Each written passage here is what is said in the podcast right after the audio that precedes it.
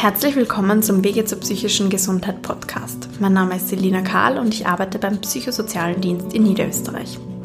In der 46. Folge spreche ich mit Herrn T. über Panikattacken, die er als Kind schon hatte, über Depressionen und was ihm dagegen hilft und was er sich für junge Menschen in seiner Situation wünschen würde. Viel Spaß beim Zuhören.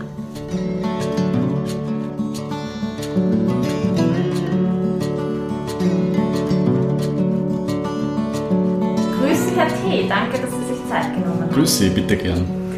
Wollen Sie sich am Anfang mal ganz kurz vorstellen? Also ich bin der Herr T., komme aus Niederösterreich, bin 28 Jahre alt geworden. Ja. Ja, es war eigentlich sogar Ihre Idee, über Depressionen, ähm, wie Sie das wahrnehmen und so Ihren Kampf gegen die unter Anführungszeichen Dämonen zu sprechen. Können Sie mal anfangen damit, wie, wie sich das für Sie anfühlt? Was heißt Depression für Sie? Für mich ist wichtig, äh, dass die Menschen mitbekommen, dass Depression jeden treffen kann egal in was für einem Status man lebt, mhm. Altersgruppe, ist komplett egal. Ähm, mein Ziel war immer, dass ich den Menschen mein Wissen weitergeben kann. Ich habe eine chronische Depression seit meiner Kindheit mhm. und kämpfe schon sehr, sehr lange mhm. damit. Es ist bei mir genetisch bedingt. Okay. Ja. Mhm. Können Sie mal erzählen, wie das angefangen hat? Wie war das das erste Mal, dass Sie da so eine Diagnose bekommen haben oder gemerkt haben, irgendwas stimmt nicht?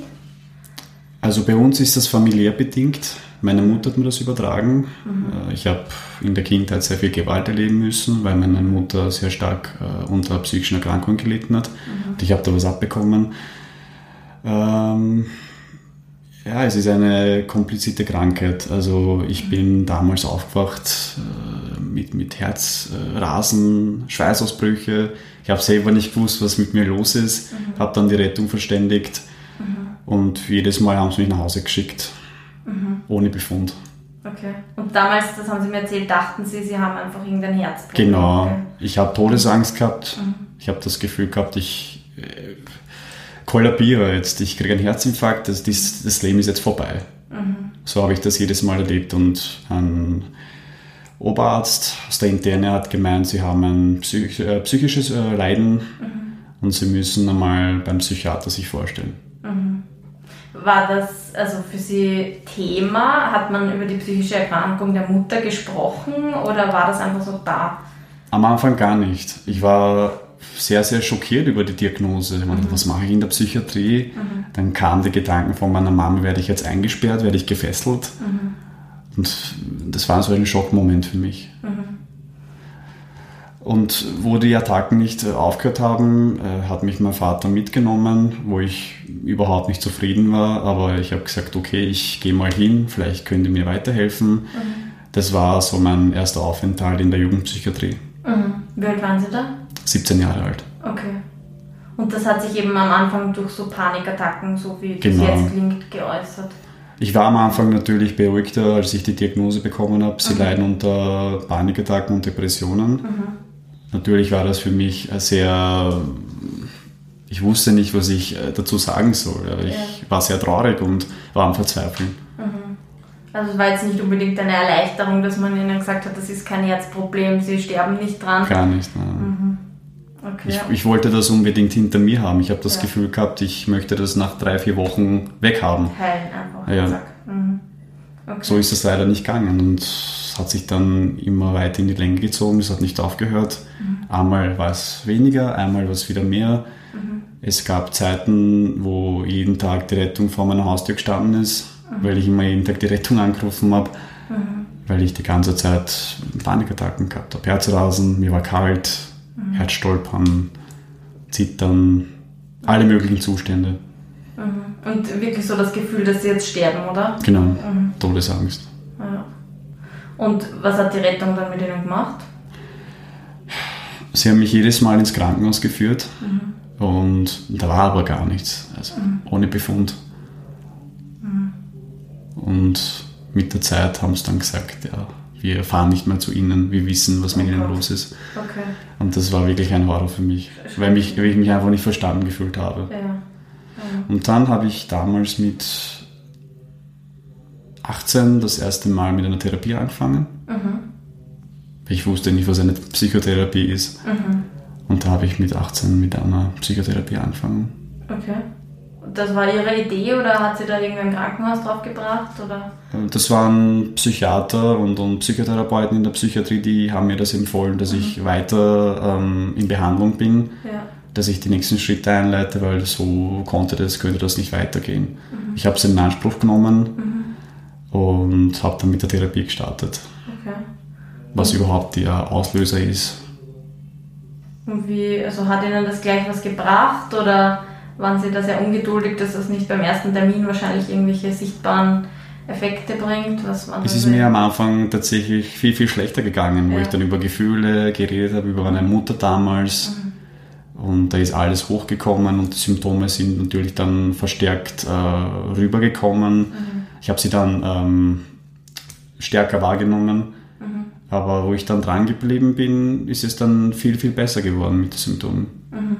Also das drüber reden und vielleicht Skills oder was ja. auch Sie da geübt haben, war genau. doch eine Erleichterung. Okay. Sie haben mir auch irgendwie erzählt beim Vorgespräch, dass Sie das Gefühl gehabt haben, es gibt überhaupt keinen Ausweg, da, da kann Ihnen nichts helfen oder so. Und dass Sie gelernt haben, irgendwie ein bisschen zuzulassen und hinzuschauen. Können Sie da äh, ich finde, am Anfang in meiner Jugend habe ich geglaubt, Sensibilität ist eine Schwäche. Das gehört gar nicht zu mir. Das habe ich immer auf die Seite geschoben. Und mit der Zeit wurde der Topf sowas von voll, dass ich den Deckel nicht mehr zumachen konnte. Ja. Mhm. Und hab ich, ich habe dann gelernt, dass Sensibilität überhaupt keine Schwäche ist. Es ist eine enorme Stärke, die man wahrnehmen muss mhm. oder sollte. Mhm. Und ja, da ist man natürlich verletzbarer, wenn man die sensible Seite zeigt. Ja. Aber das ist überhaupt keine Schwäche, sondern wirklich, da sollte man die Gefühle zulassen. Ja. Ich habe gerade über diese, weil Sie gesagt haben, diese Topf- und Deckel-Metapher, mhm. das passt eigentlich sehr gut dazu, oder? Dass man das immer so zudrückt. Genau. Und irgendwann kocht es über, aber das passt auch so zu dem Herzrasen, wie der Topf, der dann halt schon so richtig mhm. wackelt. Also, ja, Durch die Jahre wurde das dann, Entschuldigung, durch mhm. die Jahre wurde das immer mehr geworden. Ja. Aber ich habe das ganz gut hinbekommen, dass ich als Schauspieler den Deckel immer zumachen konnte. Mhm. Und mit der Zeit konnte ich es dann nicht mehr ja. durch die Jahre. Na, und das ist halt auch eine zusätzliche Anstrengung, oder? Also nicht nur, dass man eh ein schwieriges Leben hat, scheinbar mhm. zu Hause, man muss auch noch diese perfekte Fassade halten. Das ist ja doppelte Energieaufwand. Ja. Ich habe in meiner Kindheit gar niemanden gehabt, weder meine Mutter noch mein Vater. Mein Vater war am Arbeiten, mhm. meine Mutter war in der Psychiatrie und das wirklich monatelang. Mhm. Und keiner hat, auf, keiner hat auf mich geschaut. Mhm. Ich war die ganze Zeit alleine zu Hause, habe versucht, irgendwie alleine mit mir zurechtzukommen. Mhm. Und ich habe schon gespürt, mit damals mit zehn, äh, dass da mit mir gar nicht, dass da mit mir irgendwas nicht gestimmt hat. Okay. Und Sie hatten aber einfach niemanden, mit dem man drüber reden Nein, kann? Ich bin alleine aufgewachsen. Mhm. Und nicht mal irgendeine Lehrerin oder so, zu der Sie Vertrauen hatten? Mhm. Ich war immer ein ähm, zurückgezogenes äh, Kind. Mhm. Und das ist auch noch nicht so bald aufgefallen in der Schule anscheinend, weil sie eben so ein guter Schauspieler waren. Genau. Mhm. Ich habe meine Mauer aufgebaut und mit mhm. dem konnte ich dann ganz gut leben. Okay. Ich habe dann die Traurigkeit und die ganzen Emotionen immer unterdrückt in meiner. Kindheit. Das ist mir dann gar nicht bewusst geworden, was mit mir überhaupt los ist. Und dann durch die, durch die Jahre wurden die Gefühle dann und die Symptome viel, viel stärker. Mhm. Dann hat sich herausgestellt, dass das mit meinem Leben was zu tun hat. Mhm. Mit dem, was ich erlebt habe. Mhm. Und ja, leider nachdem es mit dem Leben zu tun hat und mit der Familie, die man ja dann nicht so automatisch mhm. nicht mehr sieht, meistens ist das auch nichts, was man so mit einer Wunderpille heilt und alle Sorgen sind weg. Es gibt keine Wunderpille. Mhm. Natürlich gibt es äh, wirksame Medikamente, die, die man nehmen kann, die sind aber wirksam, wenn man äh, bereit ist, eine Psychotherapie zu machen. Das ist quasi eine Krücke, ja. dass man dann motiviert ist, äh, eine Therapie zu besuchen. Mhm. Überhaupt die Kraft hat, vielleicht irgendwo genau. hinzugehen oder so. Ja. Mhm. Ähm, was hat Ihnen jetzt geholfen? Was hat Sie da ein bisschen rausgeboxt? Eins ist mir klar geworden, dass ich das mein Leben lang tragen werde ich werde mit dem leben müssen. Was mir hilft, ist zu kämpfen. Das heißt, gegen sich anzukämpfen, sondern Skills zu äh, entwickeln, wo man beruhigter wird, wenn man so eine Phase, wo es einem wirklich schlecht geht. Ich habe ein paar Sportarten, die ich gerne ausübe. Mhm. Das Krafttraining hilft mir sehr, wenn ich spüre, dass ich emotionalen Druck habe, dass ich wirklich die Schmerzen auch spüre. Das gelingt mir beim Krafttraining sehr intensiv, mhm. Wenn ich mich dann richtig spüre. Es gibt auch äh, Menschen, die unter einer Borderline-Erkrankung leiden und, und die haben dann ihre eigenen Skills mit Gummibändern zum Beispiel, dass sie mhm. sich spüren. Und ich habe da so meine Sportarten. Mhm. Ich gehe gern laufen, mhm. Fußball spielen. Und haben Sie so die klassischen ähm, Symptome, wenn Sie sagen Depression, wie dass Sie halt nicht aus dem Bett kommen, gar keinen Antrieb haben ähm, oder nicht aus dem Haus gehen können? Ja. Haben, Sie das jetzt auch noch immer? Das habe ich schon öfters, ja. Mhm. Es ist halt wirklich ein, jeden Tag ein Kampf gegen sich selbst. Mhm. Man muss immer versuchen, die Motivation aus sich rauszuholen und. Aber wie gelingt das, die Motivation? Ja, es gibt halt auch ähm, öfters Tage, wo ich gar nicht aufstehen möchte, wo sich das sehr dunkel anfühlt. Mhm. Ich habe dann meine Liste, die ich bei mir habe, was ich dagegen machen kann, äh, okay. dass ich nicht äh, also den ganzen Tag im Bett liege. Okay. Darf ich fragen, was da drauf steht? Was, was hilft Ihnen da zum Beispiel? Oder was steht auf so einer Liste zum Beispiel? Ähm, dass ich jeden Tag auf mich stolz sein darf. Mhm. Auch wenn es mir an vielen Tagen nicht gut geht, darf ich trotzdem meinen Körper lieben und sagen, hey, du bist schön so wie du bist. Mhm. Auch wenn ich jetzt nicht die Kraft dazu habe, versuche ich das zumindest. Ich kann auf mich stolz sein, dass ich mal mein Bett aufgeräumt habe, dass ich mich geduscht habe. Ja. Und wenn es mir trotzdem nicht gut geht, schaue ich mir den Spiegel an, ja, heute ist halt ein schlechter Tag. Und wenn es am nächsten Tag auch schlecht ist, trotzdem darf ich auf mich stolz sein. Das Wichtigste ist, was ich gelernt habe, die Gefühle und die Depression anzunehmen mhm. und nicht wegzudrängen, ja. weil das ist ein Teil von mir. Okay. Und je mehr ich das akzeptiere, desto besser wird das dann. Mhm. Und weil Sie vorher Skills gesagt haben, können Sie kurz erklären, was das heißt? Was Sich selbst zu lieben, heißt? das ist das Wichtigste. Aufzustehen und zu sagen, mein erster Skill ist, was mit mir auch auf der Wand steht, liebe dich selbst. Mhm. Sei stolz auf dich, so wie du bist. Okay. Nicht diesen Drang, sich immer ändern zu wollen genau. oder zu optimieren. Man sollte niemals eine Kopie sein. Das Wichtigste ist, dass man einfach so ist, wie man ist. Mhm es werden Menschen geben, die werden dich so, äh, es werden dich so lieben, wie du bist, und es wird Menschen geben, die werden dich halt nicht so lieben, wie du bist. Mhm. Das ist im Leben ganz normal. Mhm. Und das sollte man lernen. Mhm. Und dann fällt es auch einem viel, viel leichter, mit der Depression umzugehen. Klar, es ist wirklich eine schwierige Krankheit. Mhm. Ich kann die Betroffenen verstehen, weil ich selber davon betroffen bin.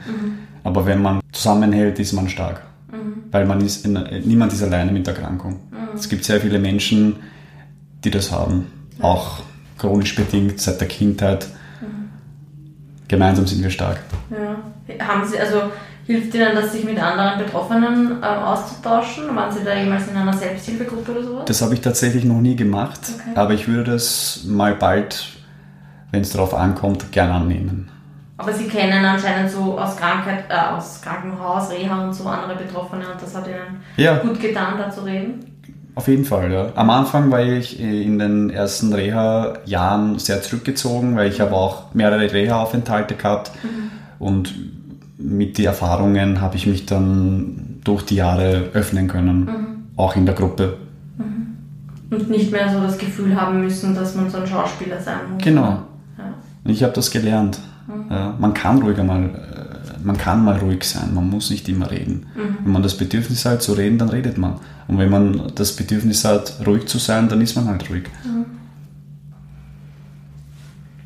Und Sie haben ja auch, Sie haben auch über Humor erzählt, dass Ihnen das irgendwie geholfen ja. hat oder hilft. Können Sie dazu sagen? Äh, wenn man im Alltag mit schwierigen Menschen zu tun hat, äh, setzt man einfach seinen Humor ein. Ich habe gelernt, mich abzugrenzen. Auch wenn ich mich mit negativen Menschen begegne, versuche ich immer zu lächeln und das Ganze mit Humor zu nehmen. Okay. Das klingt sehr schwierig. Wie haben Sie das gelernt? Ähm, das habe ich mir antrainiert. Okay. Durch viel äh, Komödie mhm. und, und ja, habe mich selber weiterentwickelt. Und ich kann wirklich vielen äh, allen raten, ihren Humor anzutrainieren. Da werden einige Sachen leichter im Leben. Okay, aber wie meinen Sie, gelingt es anzutrainieren? Ja, einfach mit Humor alles äh, ganz entspannt äh, annehmen, auch wenn es nicht immer leicht ist. Trotzdem mhm. sollte man ihren, seinen Humor niemals verlieren. Mhm. Weil mit Humoren kommt man gut über die Runden. Mhm. Ja, man muss sagen, es ist eh irgendwie so ein Thema, auch wo die Kabarettisten öfter drüber reden, über ja. Burnout, Depression oder so, oder Angstzustände. Das hatten wir in letzter Zeit öfters, dass man das so im Fernsehen ja. bei irgendeiner Kabarettshow hat. Das äh, kann ich auch von mir behaupten, weil ich sehe meine Krankheit jetzt nicht mehr als traurig, sondern mhm. ich äh, lache nur drüber und, und äh, bin einmal ab und zu gerne ein Schauspieler mhm. und, und mache mich selber lustig über meine Krankheit. Okay. Jetzt im positiven äh, Sinne betrachtet. Ja. Wow, ja, das klingt, als hätten Sie ein bisschen eine andere Perspektive gewonnen. Ja, mhm. ich sehe das jetzt nicht mehr als eine Bedrohung für mich, die Krankheit, sondern eher als eine, ein Streich, äh, was meiner Seele äh, sozusagen getan würde. Okay. ja. ja, eh schön. Ich meine, es bringt einem auch nicht weiter, wenn man alles so bitter ernst sieht, wahrscheinlich. Genau. Ähm, ich habe mir noch aufgeschrieben, was haben Sie in der Psychotherapie gelernt? Sie haben jetzt eigentlich eh schon ganz viel erzählt, was Sie so gelernt haben im Laufe der Jahre, aber gibt es da so eine Sache, wo Sie sagen würden, Gott sei Dank, das habe ich endlich gelernt in der Psychotherapie? Ich habe gelernt, was in der Vergangenheit war, war in der Vergangenheit. Ja. Man sollte niemals in der Vergangenheit leben, das habe ich in der Psychotherapie gelernt, weil ich mhm. bin früher, äh, bin, bin sehr oft in der Vergangenheit äh, gelebt und und was, was machen Sie da, wenn da so alte Gedanken aufkommen, ach, das war damals so schlimm und das war so arg? Haben Sie da, also können Sie dann so ein Grübeln jetzt leichter irgendwie stoppen? Ja, weil ich einfach gelernt habe, es ist nicht nur, es sind zwar negative und total schwierige Erfahrungen, aber es gibt so auch seine positive Seiten von der Erfahrung, mhm. weil das macht einen erfahrener und stärker. Mhm. Also Sie konnten auch positive Dinge sehen in allem, was passiert ist. Genau. Mhm. Wie war es bei Ihnen während der Schulzeit? Wie ist Ihnen da gegangen? Ich war eher der Außenseiter. Mhm. Die Kinder haben mich nicht akzeptiert, so wie ich bin, und haben mich jedes Mal geschlagen. Mhm. Okay. Und ich habe wirklich die ganze Zeit war ich am Weinen mhm. und ich habe immer das Gefühl gehabt, dass ich ja, ein Außenseiter bin, dass ich nichts kann und dass die Kinder mich nicht gemocht haben. Mhm. Und mit der Zeit bin ich dann ein selber ein Mobber geworden. Okay. Hab dann die Kinder geschlagen, mhm. hab dann geglaubt, dass es eine Stärke ist. Und meine Empfehlung wäre wirklich an Kindern und an Jugendlichen, Gewalt ist keine Lösung. Mhm. Ja. Und es war eine schreckliche Zeit. Dass jeder willkommen sein sollte, egal welche Hautfarbe, welche Religion. Aber man ist wirklich kein starker Mensch, wenn man Leute schlägt. Mhm. Es ist wichtig, dass jeder, Herz, dass, ist, dass jeder herzlich willkommen ist. Ja. Niemand sollte in die Enge getrieben werden. Mhm. Weil ich kenne das Gefühl, vom gemobbt zu werden. Und das ist kein schönes Gefühl. Mhm. Und alle Kinder und Jugendlichen kann ich nur empfehlen, wirklich hält's zusammen. Mhm. Respekt ist das Wichtigste. Ja, man sieht, Sie haben schon sehr viel reflektiert und gelernt und nachgedacht. Ja. Weil es könnte auch ein gefährliches Ende haben, dass dann Kinder, Jugendliche sich das Leben nehmen mhm. oder eine psychische Erkrankung entwickeln mhm. oder eine Suchterkrankung entwickeln. Das, ja. da kann wirklich, das kann sehr schnell passieren. Ja. Deswegen sollte sowas, darf sowas niemals passieren. Mhm. Mm, Sie haben jetzt erzählt, dass Sie eigentlich gar niemanden hatten als Kind oder Jugendlicher, wo Sie sich hin hätten wenden können. Gibt es irgendwas, wenn Sie jetzt junge Menschen ansprechen könnten, was würden Sie denen raten, wenn es jetzt einer jungen Person schlecht geht? Ich würde den Jugendlichen wirklich äh, raten, Hilfe zu suchen, weil, wie ich schon am Anfang erwähnt habe, ist es keine Schwäche, Depression oder Panikattacken zu haben, mhm. dass sie sich Hilfe suchen. Mhm. Ja? Oder dass mal zuerst den Elternteil ansprechen und sagen, viele Eltern merken das gar nicht, dass ihrem Kind schlecht geht, weil sie das verstecken. Sie gehen vielleicht ins Zimmer mhm. und, und machen etwas, wo, wo keiner was mitbekommt. Ja? Und das finde ich sehr, sehr traurig. Die Jugendlichen sollten wirklich offen mit der Krankheit umgehen, lernen. Mhm. Deswegen gibt es viele ähm, Hilfestellen und es ist wirklich äh, keine Schwäche. Mhm. Und wenn man natürlich nicht weiß, wo jetzt der nächste Psychotherapeut, Psychiater oder Psychologe ist, dann hilft es auch wahrscheinlich einmal der Lehrerin was zu erzählen oder der ja. Nachbarin oder der Oma oder irgendwem. Nachbarin wäre, glaube ich, keine gute Idee. Also, aber ja, je nachdem wie eng.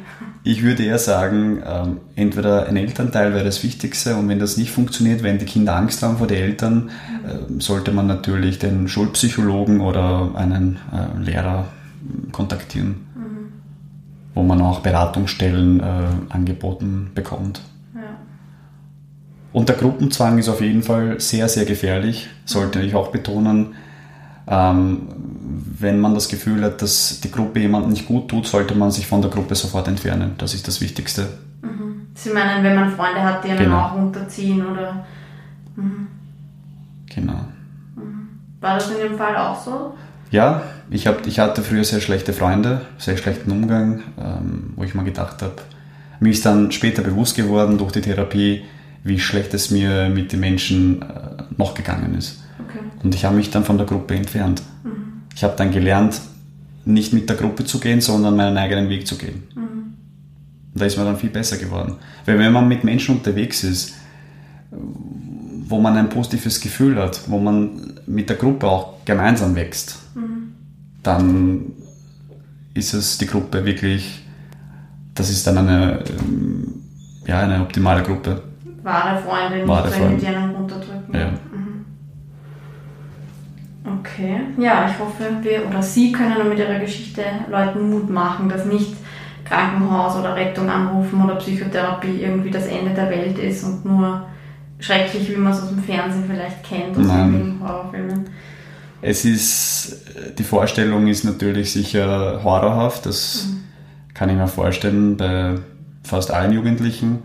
Aber wenn man sich dann Hilfe annimmt, dann wird es viel leichter. Und wie lange hat das bei Ihnen gedauert, bis es leichter geworden ist? Kann man das sagen? Ein Jahr ungefähr. Mhm. Also es steckt schon noch ein bisschen Arbeit dahinter. Ja, es geht halt nicht von heute auf morgen. Mhm. Das, das braucht einfach Zeit. Mhm. Man muss einmal zuerst durch die harten Tage, Monate gehen, damit man auch, äh, damit sich das auch bessert.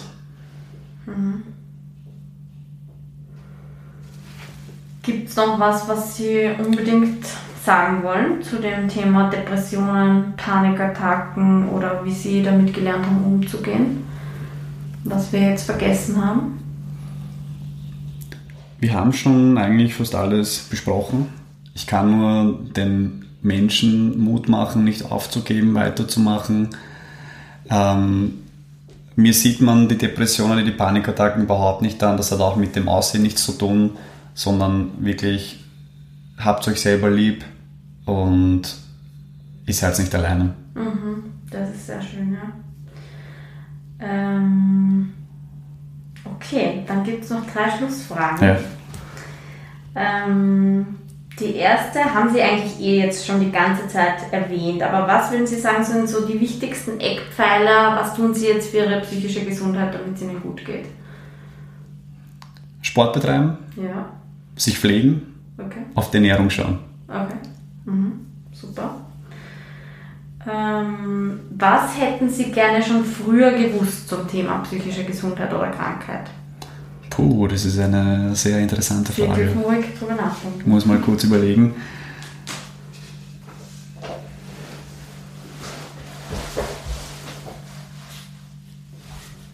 Was ich gewusst hätte, oder? Mhm. Also sowas, wo Sie sagen, oh, hätte ich das doch schon mal früher gewusst, dann hätte ich das früher machen können oder. Ja. Gibt's da was? Wenn Sie sagen, nein, ist Nee, es ist schwierig, weil ich das halt ähm, in meiner Jugend bekommen habe. Natürlich wäre es von vorteilhaft gewesen, wenn ich mit 17 gleich die ganzen Informationen über mhm. mich gewusst hätte. Mhm. Dann hätte ich das wahrscheinlich mit 2021 hinter mir. Mhm. Aber das ist, Leben ist halt, das Leben ist kein Wunschkonzert. Ich hätte mir das natürlich gewünscht, aber ja. Also sowas, dass man halt in der Schule offener über so psychische Erkrankungen spricht, damit man eben weiß, was zum Beispiel eine Panikattacke ist oder sowas vielleicht? Genau, also Sie haben das wirklich auf den Punkt gebracht. Es ist wichtig, dass bei vielen, bei, bei allen Schulen ein Schulpsychologe dabei sein muss. Mhm. Weil es gibt sehr viel, in, in Schulenbereichen gibt es keinen, keinen Schulpsychologen oder Psychologin. Ja. Ich finde, in jeder Schule sollte ein äh, Schulpsychologe oder Psychologin äh, arbeiten. Mhm den die Kinder auch kennen und sich genau. da hingehen trauen, oder? Nicht? Ja. Mhm. Das sollte mehr wirklich gemacht werden ja. in den Schulen. Mhm. Weil halt äh, Kinder, Jugendliche nicht über die Probleme reden, wenn es ihnen schlecht geht. Ja. Sie schlucken das runter mhm. und, und äh, ja, es passieren dann wahrscheinlich äh, schlechte oder schwierige Sachen. Ja. Das wäre auf jeden Fall vorteilhaft, wenn in Schulen ein Psychologe arbeiten würde, mhm. den man anrufen kann und sagen kann, okay, man setzt, dich, setzt sich mal mit dem Kind hin und redet, ja. was das Problem jetzt ist. Mhm. Das ist sehr wichtig auf jeden Fall. Ja, da haben Sie recht. Letzte Frage. Wenn Sie die Möglichkeit haben, mit der Gesundheitsministerin oder Minister sich zusammenzusetzen und zehn Minuten ähm, rüberzubringen, was ganz wichtig wäre, was würden Sie da gerne sagen? okay. Ist eine politische Frage. Frage. Die Frage ist auf jeden Fall, puh. Also das mit Schulpsychologen ist eigentlich eher auch mhm. sowas, geht in die Richtung. Ja, dass man, dass man den äh, Kindern und Jugendlichen ähm, wirklich viele Projekte ähm, anbieten sollte. Mhm. Ob das jetzt Reisen ist oder ähm, Spaziergänge Schullandwochen, das gibt es eh schon, hat schon immer gegeben, aber äh, das Gemeinsame einfach, dass sich die Kinder und die Jugendlichen in der Schule sich nicht vernachlässigt fühlen. Okay. Und mehr halt so Aufklärung im Mehr Aufklärung in der Psychologie mhm. und, und äh, über die Krankheiten, was eine Depression ist, was eine Angststörung ist. Mhm. Weil ich weiß, es gibt sicher viele Kinder auch, die unter dieser Erkrankung leiden und selber das gar nicht wissen. Ja, mhm, klar. Und da sollte mehr gemacht werden. Mhm. Und mit dem Herrn Gesundheitsminister würde ich das, wenn ich ihn sehen würde, das ansprechen. Mhm. Mehr so im Sinne der Prävention. Ja, mhm. genau. Mhm. Da muss wirklich mehr gemacht werden, weil die Kinder und Jugendliche, die sind unsere Zukunft. Ja. Und wenn man da nichts macht, dann geht das in die falsche Richtung, leider Gottes. Ja. Und so wie Sie vorher gesagt haben, je schneller man weiß, was das Problem ist, desto schneller kann man was dagegen unternehmen, desto schneller ist man wieder hoffentlich glücklich, gesund und irgendwie wieder genau. am richtigen Weg.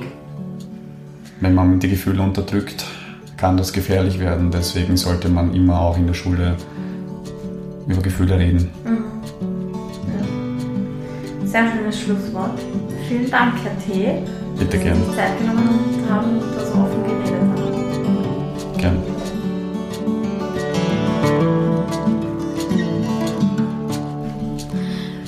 Vielen Dank fürs Zuhören. Leider sind wir in den PSDs in Niederösterreich nicht für minderjährige Menschen mit psychischen Problemen zuständig. Trotzdem gibt es natürlich einige Fachärztinnen für Psychiatrie, für Kinder und Jugendliche oder spezialisierte Therapeutinnen und Ambulanzen bzw. Krankenhäuser, an die man sich wenden kann. Kinder oder Jugendliche, die belastet sind, weil ihre Eltern eine psychische Erkrankung haben, können sich an allen PSD-Standorten an das KIPKE-Projekt wenden. Nähere Infos dazu finden Sie unter www.psz.co.at.